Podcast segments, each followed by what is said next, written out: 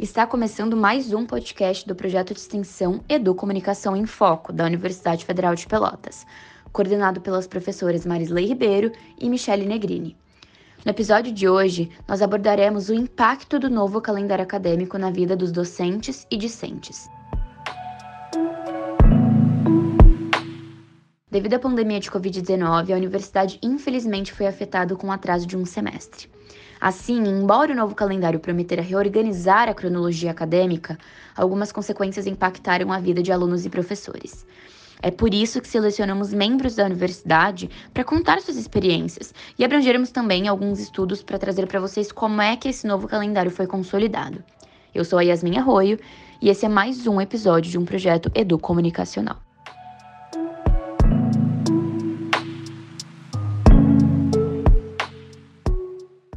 Estamos aqui com o professor de jornalismo Eduardo Ritter do FEPEL para conversar um pouco sobre o assunto. Eduardo Ritter, o senhor pode falar como professor qual foi o impacto do novo calendário na UFEPEL na vida dos docentes?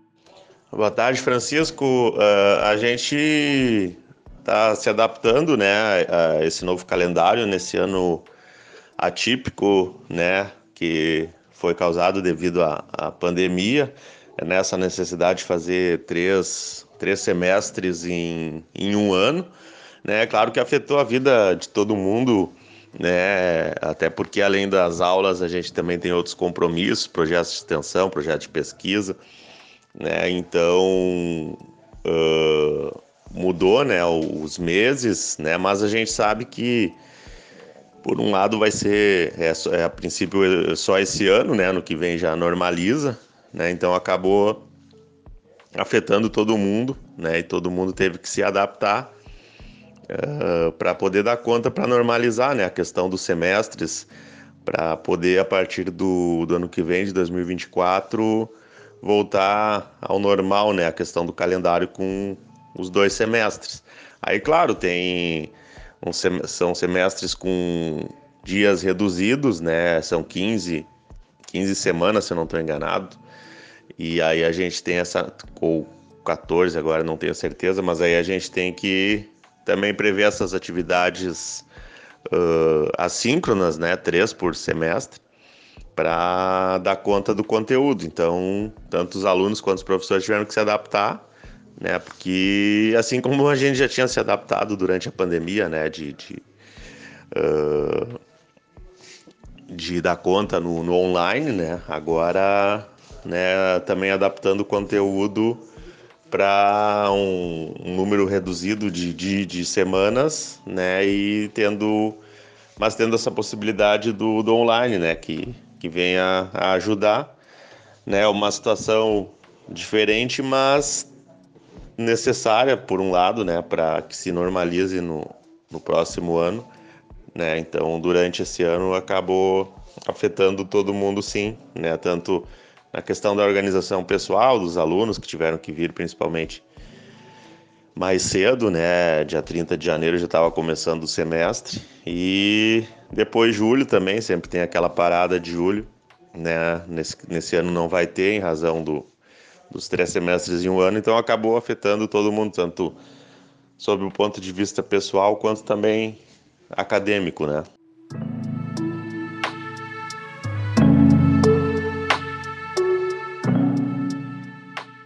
Olá, eu sou Renan Ferreira e estou aqui para falar um pouco sobre o deslocamento dos alunos nesse novo calendário acadêmico. Sabemos que nossa universidade acolhe alunos do Brasil inteiro, das mais variadas distâncias e que os mesmos necessitam visitar sua família com uma certa frequência. Mas como fazer isso com calendário reduzido? Confira agora na entrevista de Yasmin Arroio.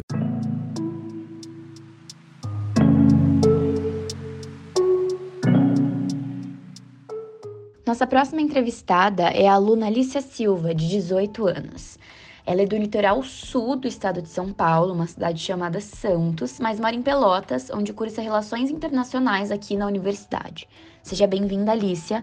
Agradecemos muito sua participação e nós gostaríamos de saber como é que o novo calendário acadêmico afetou sua programação de retorno na cidade natal. Porque a gente sabe que quando as férias saem do cronograma padrão, tudo fica complicado. Então, de alguma forma, esse novo calendário deve ter afetado a sua programação de visita à família, enfim, de um retorno de modo geral. Oi, é um prazer estar aqui, obrigada por me chamar. Então, isso acaba sendo uma questão complicada, porque como não moramos perto, moramos eu moro em outro estado, no caso, então é bem ruim essa questão de locomoção e o planejamento é algo vital para que eu possa ver minha família durante as férias.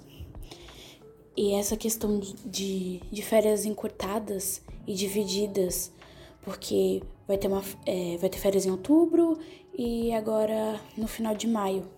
Então, muita gente não vai conseguir fazer duas viagens para passar um tempo maior com a família. Então, eu vou ter que passar, infelizmente, menos de menos de um mês com, com os meus familiares por conta do novo calendário. E isso é bem triste, porque depois quanto tempo será que eu vou poder ver eles? Porque eu não vou poder arcar com novas passagens em outubro, por exemplo. Agora falaremos com o professor Paulo Eduardo Cajazeira sobre o peso da avaliação acadêmica, levando em consideração os alunos cursantes neste modelo em vigor.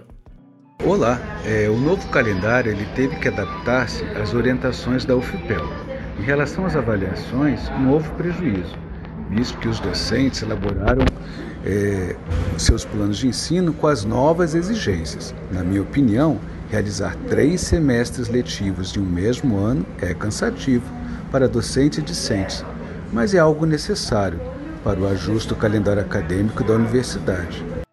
No dia 17 de novembro de 2022, a comunidade universitária da Universidade Federal de Pelotas votou e escolheu como calendário acadêmico o calendário discutido nesse podcast.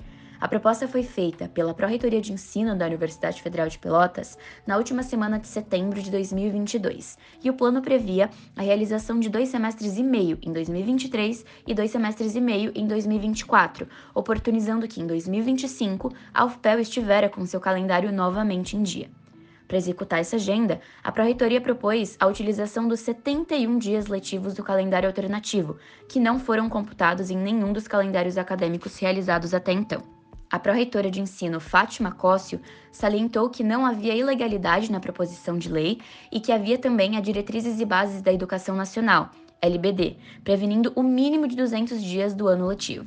Segundo a pró-reitora, o contexto político, econômico e social agravado pela situação da pandemia esteve afastando estudantes das universidades e essa seria uma forma de retomar o convívio que traz benefícios a todos nós. A reitora Isabela Andrade lembrou também que no período da pandemia houve um engajamento muito grande dos professores e técnico-administrativos para que as atividades da universidade fossem reorganizadas, e assim engajou na consolidação desse calendário discutido.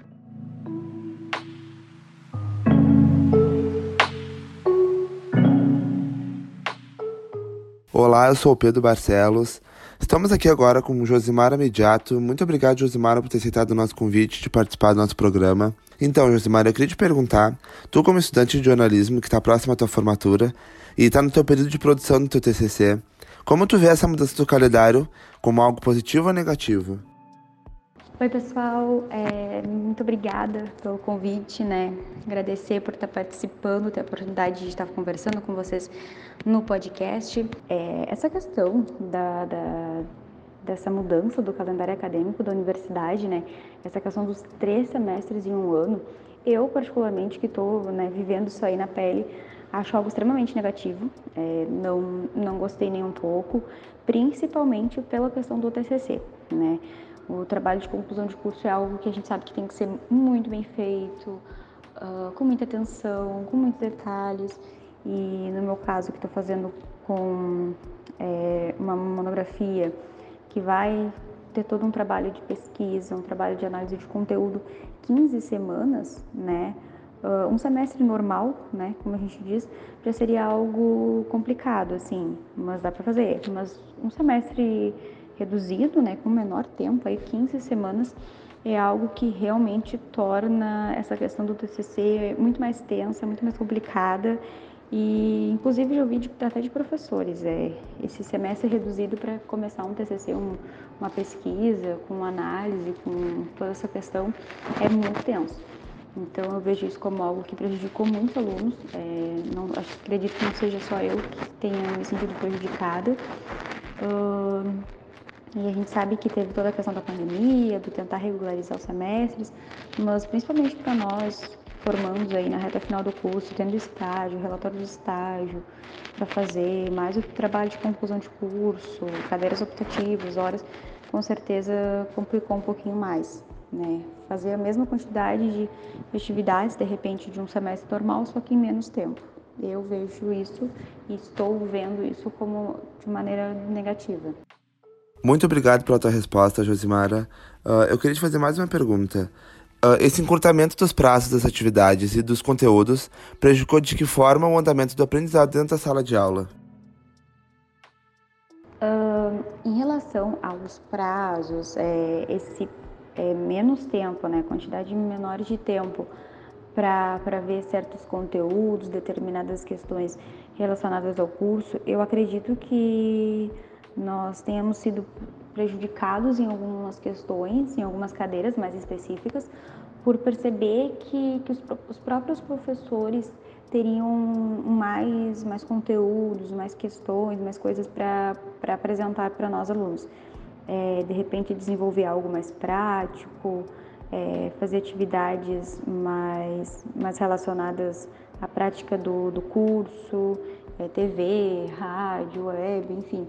Eu acho que e tanto da, da questão do, do, conteúdo em si, que nós vemos dentro da sala de aula, né? Acredito que tem muita coisa aí que com certeza poderia ser melhor explorada, mas que entendo que não ser por conta do, do prazo menor, né, que nós temos esse semestre, uh, como a questão das atividades, né? A gente vê aí uh, algumas atividades que a gente percebe que é só para complementar ali uh, o número de, de, atividades que tem que ter no semestre, mas que muitas vezes não fazem muito sentido uh, e com tempo curto, né? Se antes a gente tinha três, quatro semanas para fazer uma atividade, um trabalho final, agora a gente tem bem menos.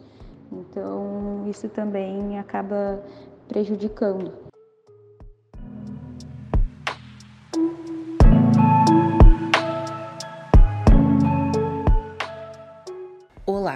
Eu sou Beatriz Gomes e hoje vou conversar com o professor Gilmar Hermes, do curso de jornalismo da UFPEL. Professor Gilmar, muito obrigada pela sua participação. Eu gostaria de saber como o novo calendário afetou o planejamento das disciplinas e a forma como o senhor conduz suas aulas. Oi, Beatriz. Ah, muito obrigado pelo convite para participar desse podcast. Em primeiro lugar, eu gostaria de salientar que esse modo de organização dos semestres é, sobretudo, uma iniciativa da universidade como um todo para recuperar o tempo perdido durante o período da pandemia e também para uh, superar algumas dificuldades que surgiram para normalizar as atividades dos uh, estudantes de uma maneira geral.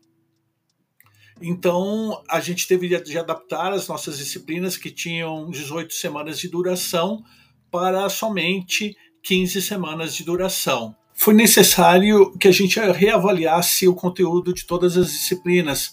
Foi necessário que a gente pensasse o que, que é essencial em cada uma delas e deixasse de fora alguns conteúdos que pudessem ser menos relevantes. Também se passou a levar em conta o tempo de realização de trabalhos, o tempo de leitura, que é uma forma de participação dos alunos no decorrer das atividades, também como uma atividade de ensino. Então, foi repensado o modo de dispensar o tempo das aulas é um momento de superar dificuldades e acredito que é necessário o empenho de todos, dos professores e dos alunos.